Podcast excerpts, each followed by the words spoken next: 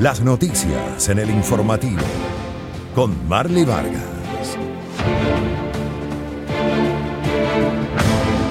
Feliz noche, amables televidentes. Estamos listos para revisar junto a ustedes lo más destacado de este día. A continuación, los titulares. Esta noche en el informativo. Opiniones divididas ante creación de una comisión para afrontar la insurgencia. Padres de familia denuncian el deterioro de la unidad educativa Jaime Roldós Aguilera. Muro colapsó y afectó a cuatro viviendas en el asentamiento Laura Flores 2. Una persona resultó herida en un accidente entre un bus interprovincial y un trailer en la vía Santo Domingo a Loac. En lo nacional, presidente de la República y gobernadores se reunieron para analizar acciones ante protestas. En lo internacional, quinta jornada de protestas en Chile, de nuevo con choques. Y en los deportes, el Real Madrid consigue su primera victoria en la presente temporada de la Champions League. Esto y mucho más a continuación.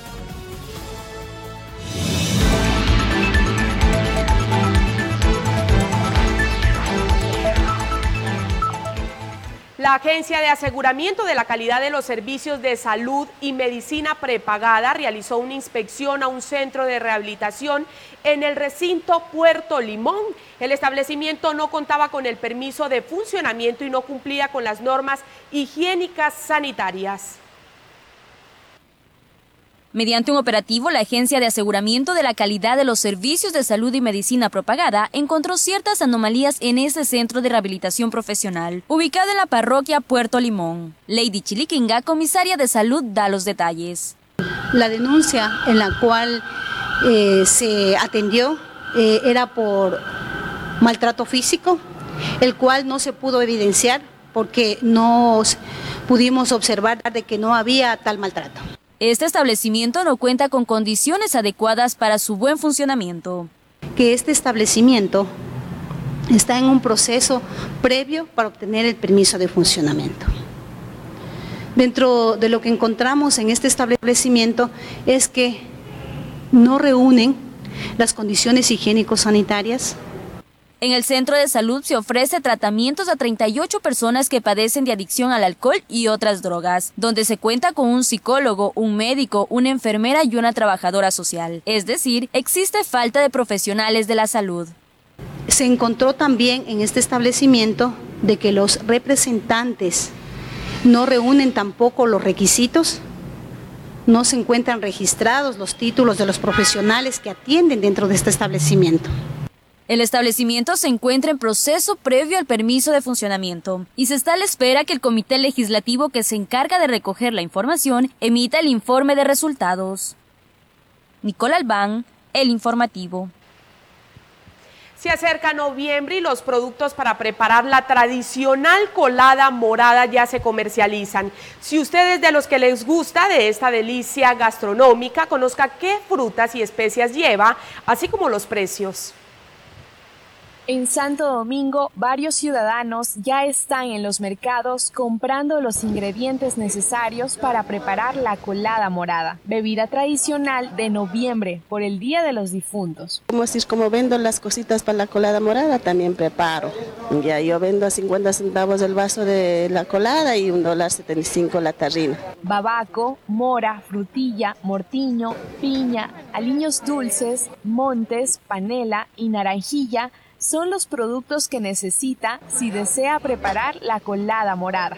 Está un dólar la mora, un dólar la frutilla, eh, babaco, un dólar cincuenta, el grandecito. Lo que sí sube es cuando, como decir, el día preciso, pero no tanto, un 25 centavos más en la, en la libra de mora y en la de frutilla. Los productos de estos ingredientes ya registran un ligero incremento. Prefiero comprar una porción para disgustar la colada porque eh, los ingredientes a veces son muy caros, a veces no tenemos para ponerle todos los ingredientes que va. Entonces, prefiero comprar una porción. Resulta mejor que hacer para, para no gastar mucho y solo para la familia se Ya he comprado, ya he tomado también. También saber dónde se la compra, que esté bien preparada y uno se la sirve. Para quienes prefieren comprar el producto preparado, ya se lo puede encontrar en panaderías y mercados. Cintia Silva, El Informativo. Y Santo Domingo ya cuenta con un teatro, el mismo que brindará una serie de presentaciones por su apertura. Conozca las fechas en las que se realizarán las obras.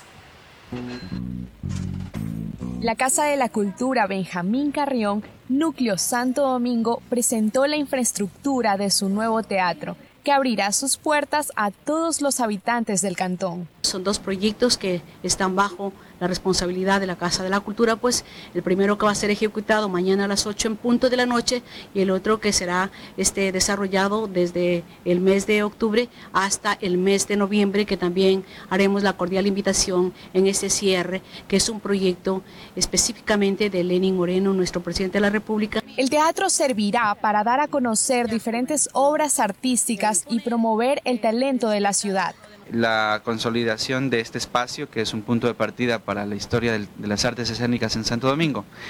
Eh, es una sala nueva totalmente para 100 personas que técnicamente cumple con lo básico eh, y lo necesario para el hacer teatral.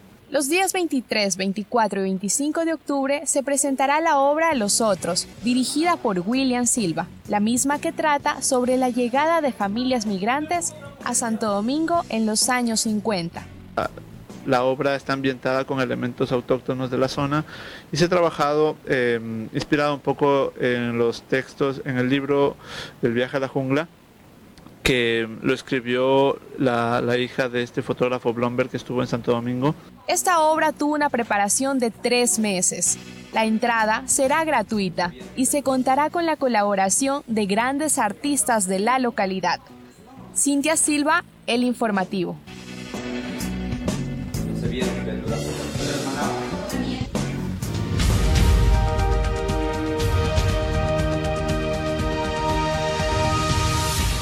En completo deterioro se encuentran las instalaciones de la unidad educativa Jaime Roldós Aguilera, ubicada en la cooperativa Los Unificados. Los padres de familia hacen un llamado al Distrito de Educación número uno a fin de obtener la debida atención y, que mejorar el ambiente donde estudian sus hijos puertas caídas, inodoros deteriorados, cerramiento en mal estado se puede observar en las instalaciones de la unidad educativa Jaime Roldós Aguilera. Está todo destruido.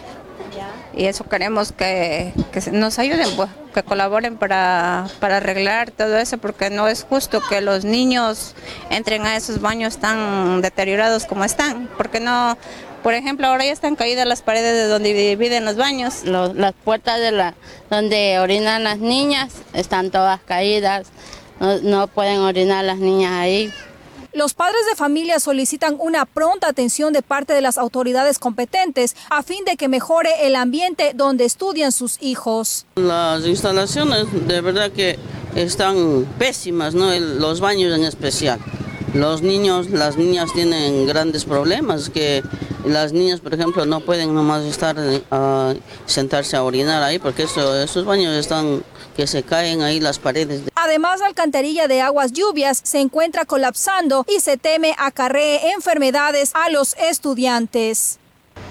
Tomamos contacto con el Departamento de Comunicación del Distrito de Educación 23D01, pero nos dijeron que por cuestiones de agenda la autoridad de este organismo no nos podía atender.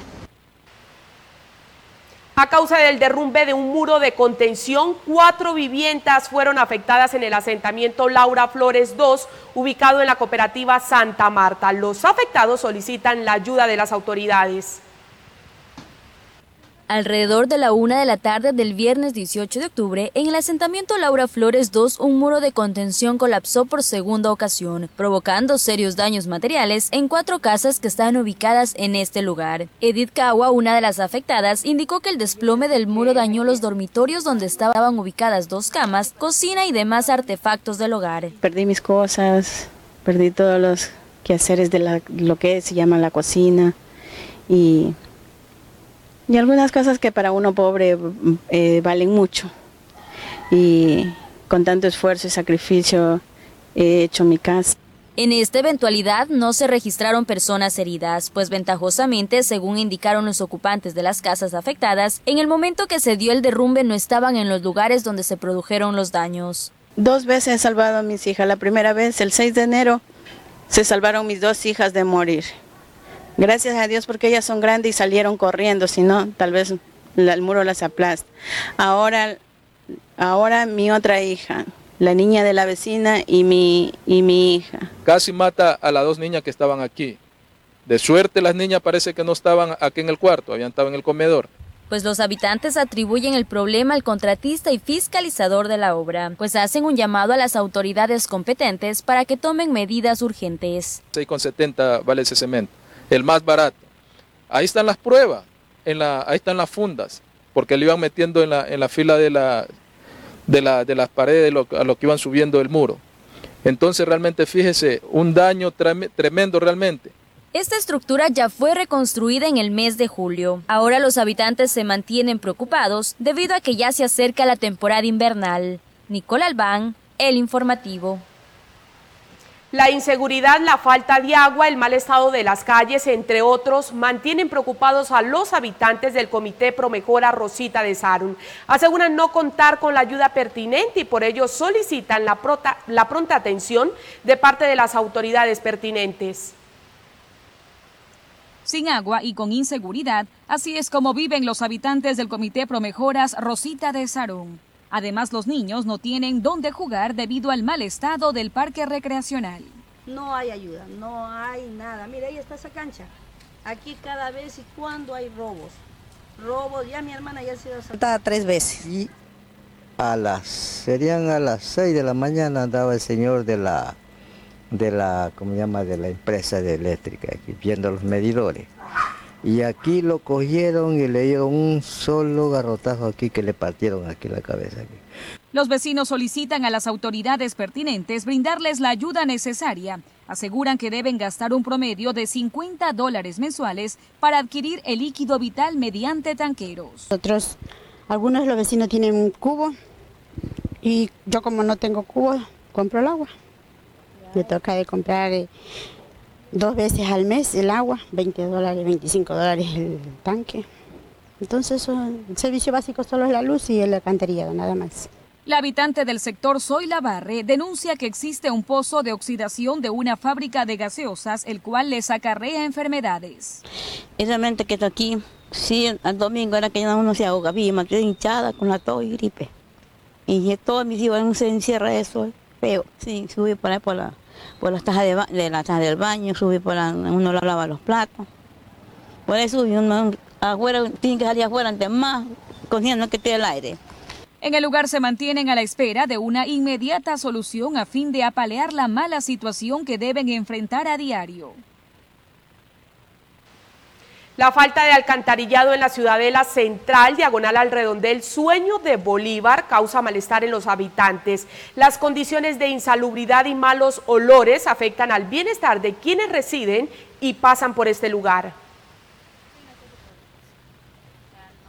El malestar es evidente en Carmen Armijos, habitante de la ciudad de la Central, y es que menciona que las aguas servidas de todos los domicilios del lugar están presentes en la red de desfogue pluvial. Los malos olores se sentían en ciertos puntos de este sector. El mal olor es en el sol, cuando si ahorita usted que está aquí ahorita lloviendo, usted percibe mal olor, peor en el sol. Eso es una pestilencia. Los habitantes mencionan que esto provoca que la humedad permanezca en la zona y que los puntos donde el agua no corre se conviertan en sitios de proliferación de mosquitos. Y eso hace más emposamiento ahí, ¿no? Eh, aquí yo soy arrendatorio aquí de esta casa y de noche hay una mosquería porque salen de aquí de esto, que eso ahí se congelan bastante moscos.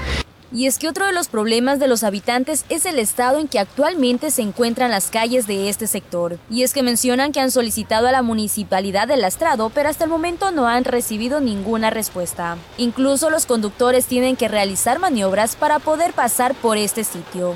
Eh, aquí la gente aquí mismo ponen material, la reacomodan, pero no, no hay, de parte de la autoridad no hay ningún tipo de mantenimiento. Además, los habitantes mencionan que este lugar se ha convertido en el escondite de los delincuentes y de personas que llegan a consumir y expender sustancias ilegales. Y eso es propenso para que los consumen droga, para los que son bandidos, pillos, pues se dedican como cueva prácticamente. Hacen un llamado de atención a las autoridades competentes para que emitan respuestas lo más pronto posible para el beneficio de todos los ciudadanos. Nicole Albán, El Informativo. Y más adelante en el informativo presten mucha atención porque una persona resultó herida en un accidente entre un bus interprovincial y un tráiler en la vía Santo Domingo Aloa. Además, el presidente de la República y gobernadores se reunieron para analizar acciones ante protestas. Al regresar de la pausa estaremos ampliando estas y otras noticias.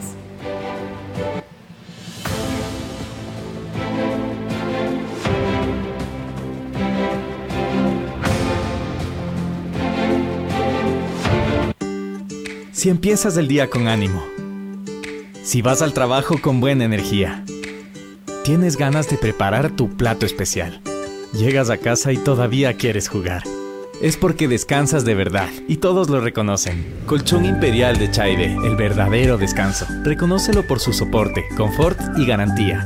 Ahora con dos nuevos diseños. Colchón Imperial de Chaide, exige el original. Chaide, sueña con un mundo mejor.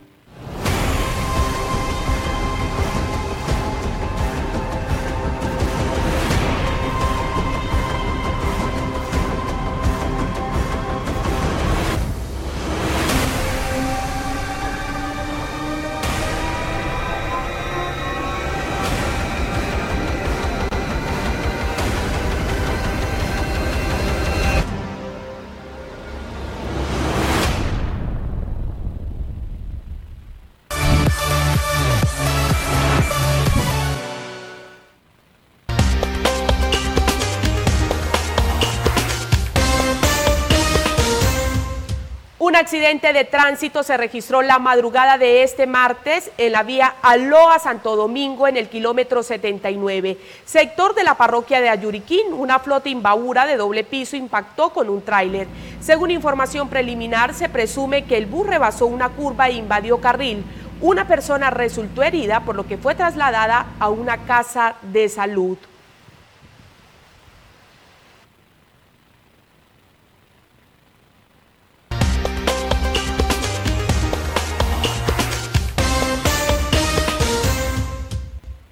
El presidente de la República, Lenín Moreno, mantuvo una reunión con los gobernadores del país. El objetivo fue analizar la situación en las provincias tras las violentas manifestaciones en contra de las medidas económicas de Moreno. Durante las protestas, cuatro gobernaciones fueron tomadas evaluar la situación vivida por cada una de las gobernaciones durante los días de paralización, determinar acciones y articular decisiones a futuro para el beneficio de los ecuatorianos fueron los objetivos de la reunión entre el presidente Lenín Moreno y los gobernadores de todas las provincias del país. El gobierno pudo sostenerse y pudimos descartar como Estado, como país, como gobierno, la posibilidad de un golpe de Estado que estaba latente, que es lo que se buscaba. La ministra María Paula Romo manifestó que se ha valorado la situación en cada una de las provincias de las cuales hubo agresiones y edificios de gobernaciones tomados. Hemos tenido eh, realmente días complicados, han sido claves en la negociación de policías y de militares secuestrados han jugado un papel muy importante también eh, para frenar, para identificar los actos de violencia.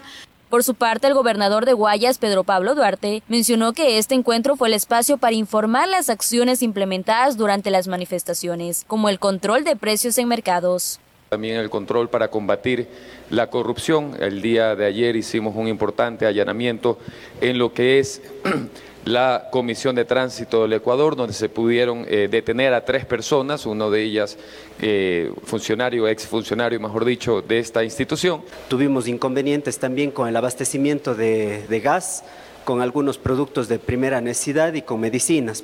Sobre la entrega de armas ocurrida en la gobernación de Imbabura, la ministra Romo indicó que una comunidad indígena de Imbabura se contactó con autoridades de la provincia y de la policía para hacerles conocer que ellos tenían a su poder armas que les habían sido entregadas a propósito del paro. Nicole Albán, El Informativo. El gobierno nacional prevé recaudar alrededor de 700 millones de dólares con la propuesta de ley económica urgente que fue entregada a la Asamblea Nacional el pasado viernes. El Parlamento tendrá 30 días para su tratamiento. El proyecto de ley de crecimiento económico ya está en manos del Poder Legislativo. Fue remitido el pasado viernes. La propuesta del gobierno gira en cuatro ejes. El primero, la regularización tributaria, que es la transparencia de las cuentas e intercambio de información en materia tributaria. El segundo, reformas al sistema tributario, que es la reorganización de los tributos. El tercero, reformas en materia de planificación y finanzas públicas. Y por último, una reforma conceptual y estructural al Código Orgánico Monetario. Este último netamente obedece a devolver al Banco Central del Ecuador su autonomía.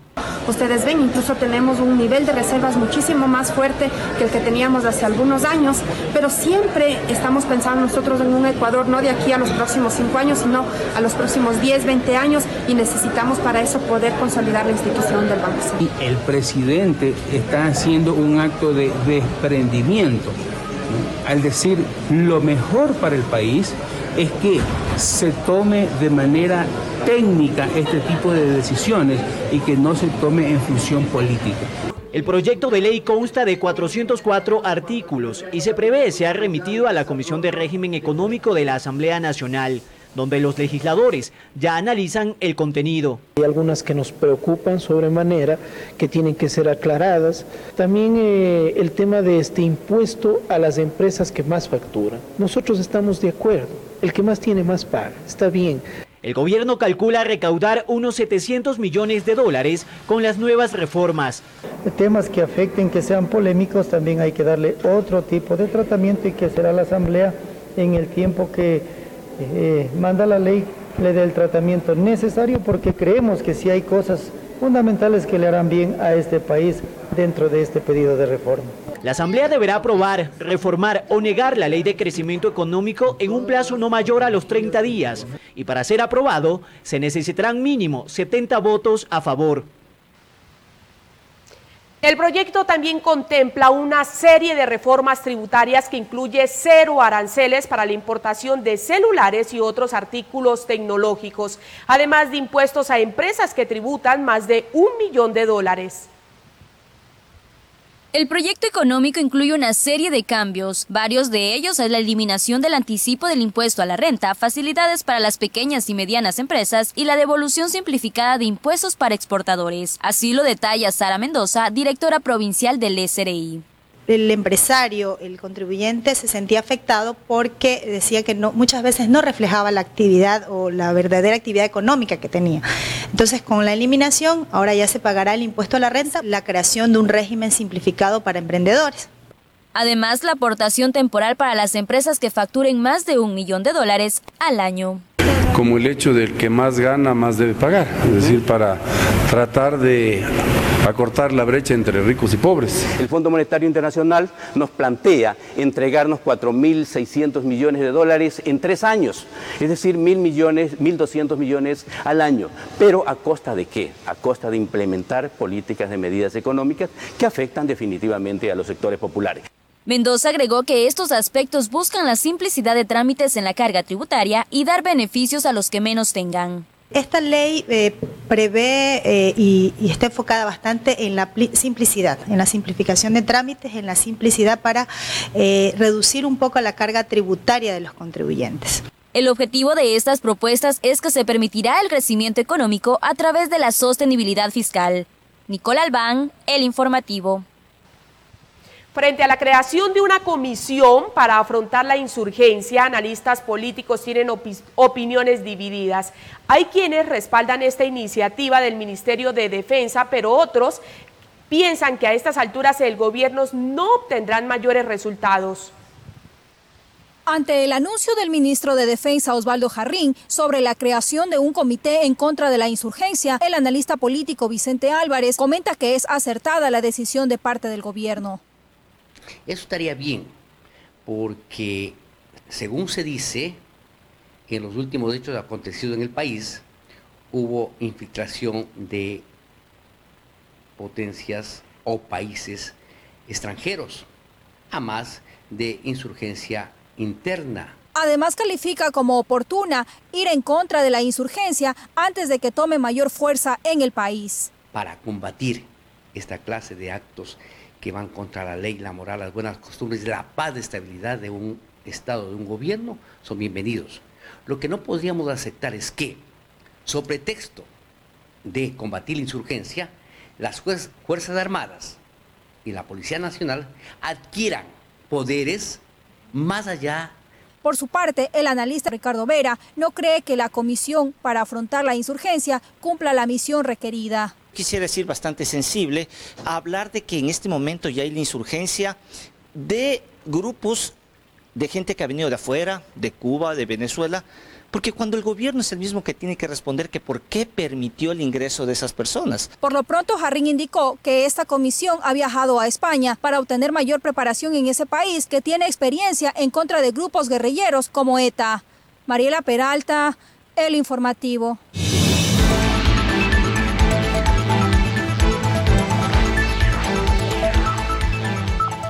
En junio de 2019 fallecieron tres docentes de la escuela Tonchigüe. El proceso legal con que se ha llevado este caso ha provocado incomodidad en los familiares. Uno de los hijos de las víctimas exige justicia.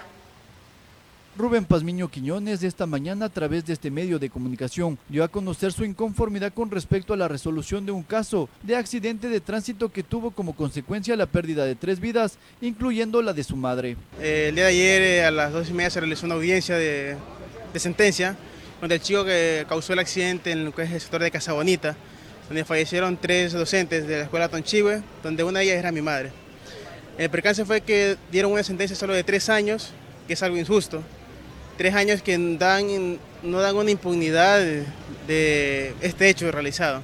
Expresa que la sentencia dada es injusta y que los procesos en el que se detuvo al culpable del accidente no estuvieron bien dados por parte de las autoridades. Se deduce que el chico venía a lo que es exceso de velocidad, lo que, porque el impacto es demasiado fuerte. Es un impacto de tanta gravedad que la parte del forense determina que es un accidente súper fuerte que todos fueron impactos en la cabeza. Nunca se determinó que se dé una prueba de sangre al chico porque testigos del tesoro de Tonchihue afirman que él estuvo con, consumiendo droga. Nunca se le hizo lo que es la prueba de, de, alcoholemia ni de estupefacientes en la sangre. Es que hubo un mal proceso también por parte del parto. Claro, exactamente. Y lo que más me sorprende es que el día de ayer de, la, de la sentencia no se encontraba ningún familiar del chico.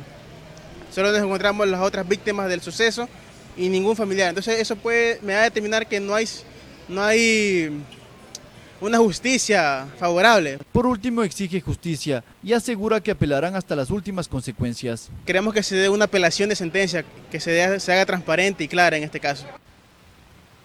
Y en Esmeraldas, un empleado de autoridad portuaria sufrió un supuesto acto de discriminación. Mary Quiñones, miembro de la Asociación Palenque de Libertad, exige disculpas públicas. Mari Quiñones, en nombre de la Asociación Palenque, se refirió a través de rueda de prensa al caso de racismo que sucedió con un trabajador de autoridad portuaria. Añadió que a través de los medios de comunicación da a conocer sobre la demanda que se está realizando en este caso de xenofobia racial. Un hermano negro ha sido discriminado eh, con frases peyorativas, términos discriminatorios y xenofóbicos.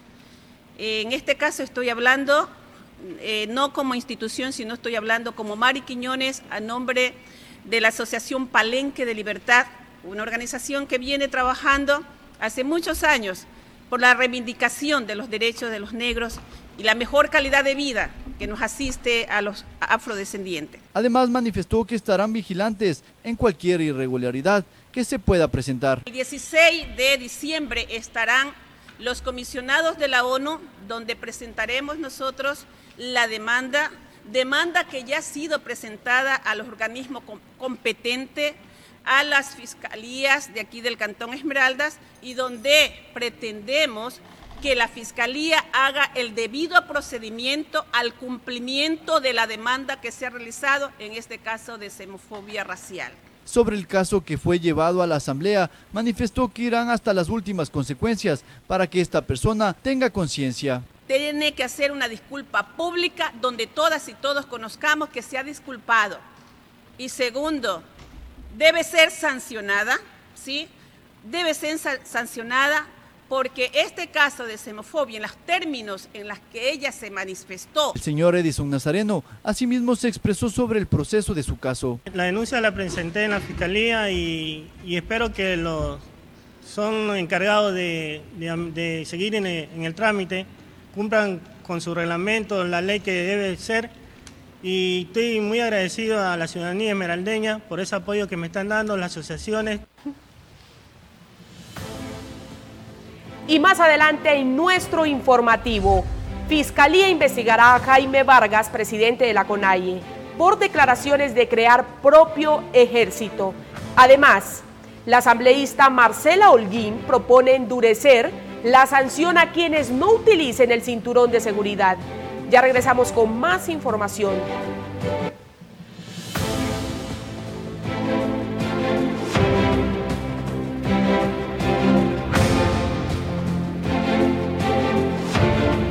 Se arrienda un local comercial de 13 por 6, ubicado en la calle Guayaquil y Río Mulaute. Incluye parqueadero con guardia las 24 horas. Informes al 022 766 583, 098 2596 508, 099 46 65 392. Edificio Majestad TV.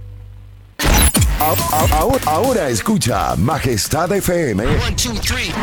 Ahora escucha Majestad FM en el canal 3 de TVNet.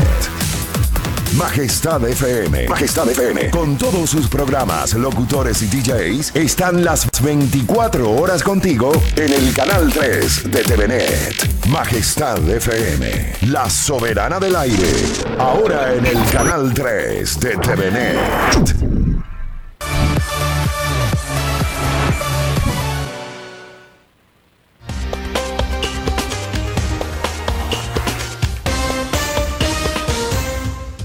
El Ministerio de Gobierno presentó en la Fiscalía General del Estado las declaraciones del presidente de la CONAIE, Jaime Vargas, donde, donde, incita a la creación del propio ejército para que sean investigadas. Según Juan Sebastián Roldán, secretario de la presidencia, afirma que es un delito en el país. Durante una visita a la provincia de Morona, Santiago, el fin de semana pasado, el presidente de la Confederación de Nacionalidades Indígenas, Jaime Vargas, promovió la creación de un propio ejército.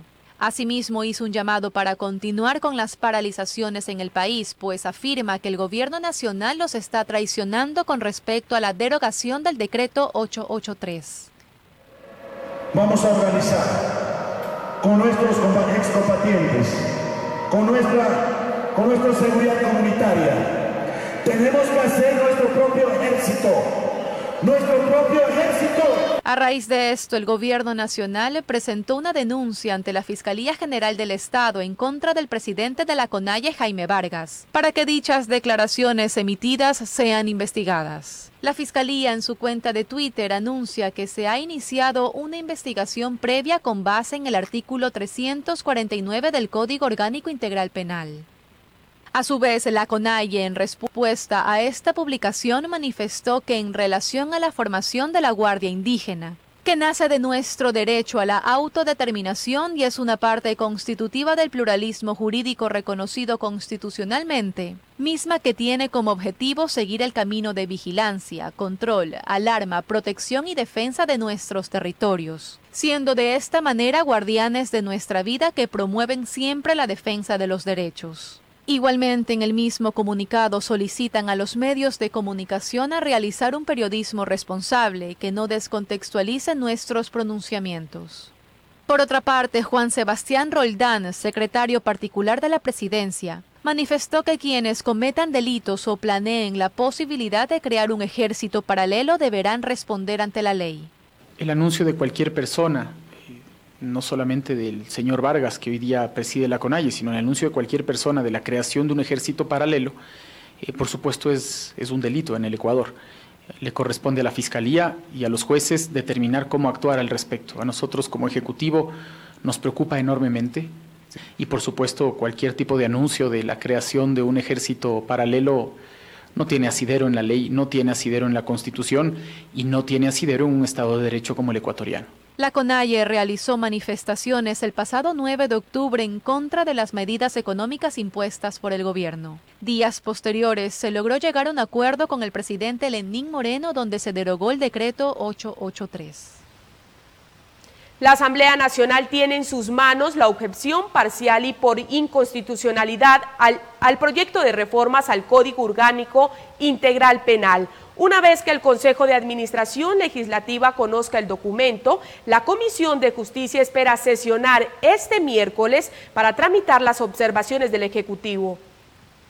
Cumpliendo con los plazos, el Ejecutivo remitió a la Asamblea sus observaciones al proyecto de reformas al Código Penal, de las cuales cuatro son por inconstitucionalidad, es decir, dichos artículos pasarán a manos de la Corte Constitucional para su análisis y posterior envío al Pleno de la Legislatura. Uno de estos temas es sobre la despenalización del aborto en casos de violación. El Ejecutivo sostiene que es importante que se analice la constitucionalidad de esta disposición transitoria en relación con el artículo 150 del COIP, a la luz de los principios de no revictimización, progresividad de derechos, igualdad.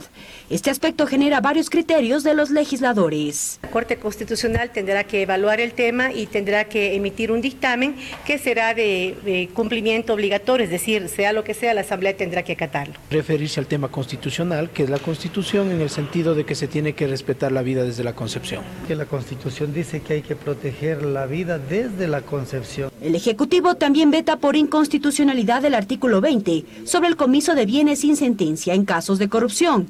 Según el primer mandatario, no procede por ser expresamente contraria y vulnerar directamente la garantía constitucional del debido proceso. Plantea para ello ampliar la figura de incautación. El veto en este sentido nos sorprende, es más, lo esperábamos. Lo que hace el Ejecutivo entonces es mandar esto a la Corte y también eh, se permite presentar una sugerencia, desarrolla eh, o fortalece el artículo de incautación. En cuanto a la objeción parcial, el Ejecutivo observa la criminalización por el comercio del suero de la leche, la desaparición involuntaria, delitos contra la flora y fauna silvestre, almacenamiento, transporte envasado, comercialización y distribución ilegal de productos derivados, incluido el gas licuado de petróleo y biocombustibles, delito de agiotaje, abuso de arma de fuego, entre otros. Vemos que es una competencia desleal con quienes producen, con quienes invierten. Está el tema de peleas de perros, eh, algunas preocupaciones que existían en sectores, por ejemplo, de los gallos. Eh, ahí hay una aclaración interesante. Según la Ley Orgánica de la Función Legislativa, los artículos objetados por inconstitucionalidad deberán ser remitidos en un plazo de 30 días con el dictamen de la Corte Constitucional. Si el dictamen confirmara la inconstitucionalidad, este será archivado. Si fuera parcial, será devuelto a la Asamblea para los cambios necesarios. En cuanto a los artículos objetados parcialmente, en 30 días la Asamblea se pronunciará y decidirá en un solo debate y lo enviará al registro oficial para su publicación. Al respecto, la secretaria jurídica de la presidencia, Joana Pesantes, argumentó el envío del veto por parte del Ejecutivo a las reformas al Código Orgánico Integral Penal.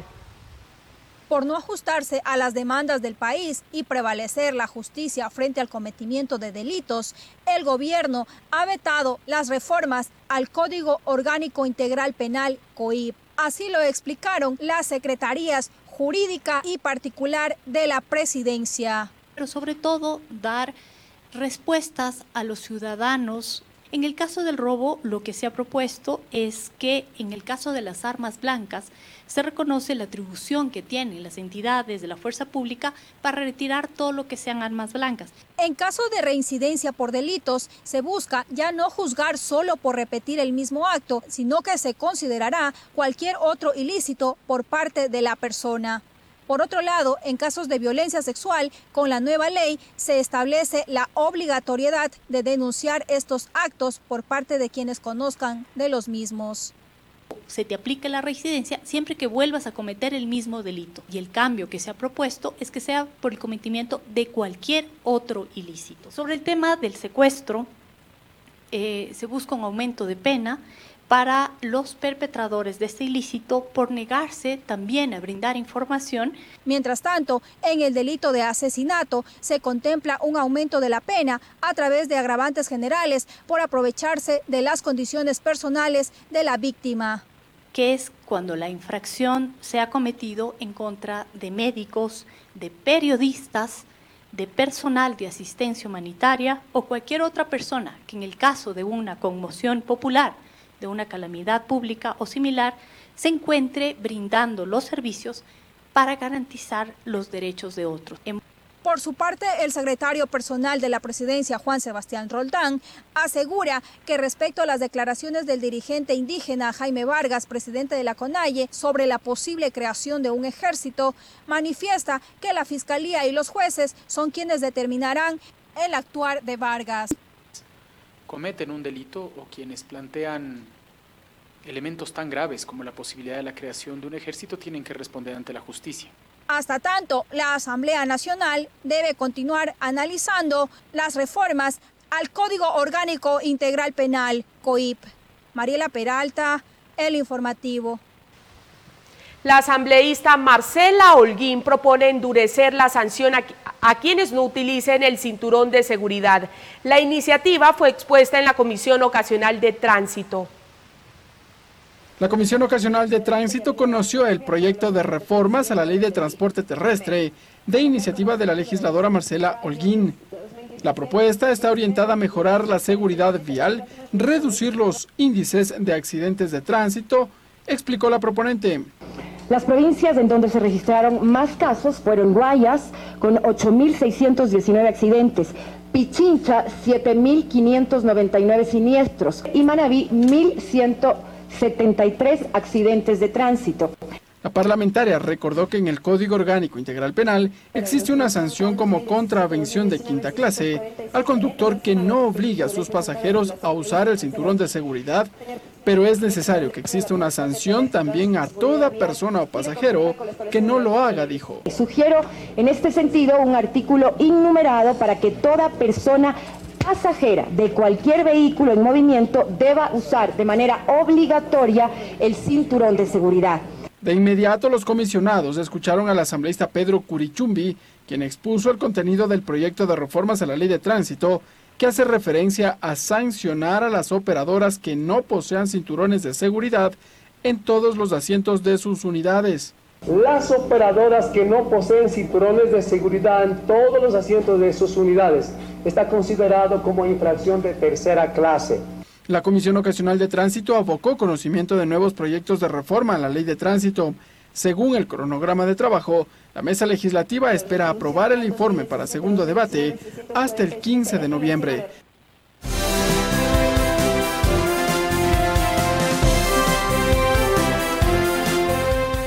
Quinta jornada de protestas en Chile, de nuevo con choques. Además, Turquía y Rusia acuerdan una zona de seguridad en el noroeste de Siria. Conozcamos más noticias internacionales. Miles de chilenos salieron de nuevo este martes a las calles para protestar en la quinta jornada de manifestaciones que de nuevo derivaron en choques entre manifestantes y las fuerzas de seguridad en medio de un estallido social que no da tregua bajos salarios y centros educativos en malas condiciones son algunas de las razones por las que el gremio de docentes en Venezuela inició un paro de 48 horas que podría extenderse si no obtienen respuesta por parte del gobierno en disputa en las próximas horas los latinoamericanos podrán aportar sus ideas para paliar la crisis de los venezolanos de adentro y afuera de su país en un concurso global lanzado este lunes en Miami por la Agencia para el Desarrollo Internacional USAID y el Banco Interamericano de Desarrollo. Rusia y Turquía acordaron este martes crear una zona de seguridad de 30 kilómetros de profundidad en el noreste de Siria, de la que serán retiradas las milicias kurdosirias con la ayuda del régimen de Bachar al-Assad y Moscú en un plazo de 150 horas. La Marina rusa anunció este martes el descubrimiento de cinco nuevas islas que emergieron por el derretimiento de glaciares en el Ártico.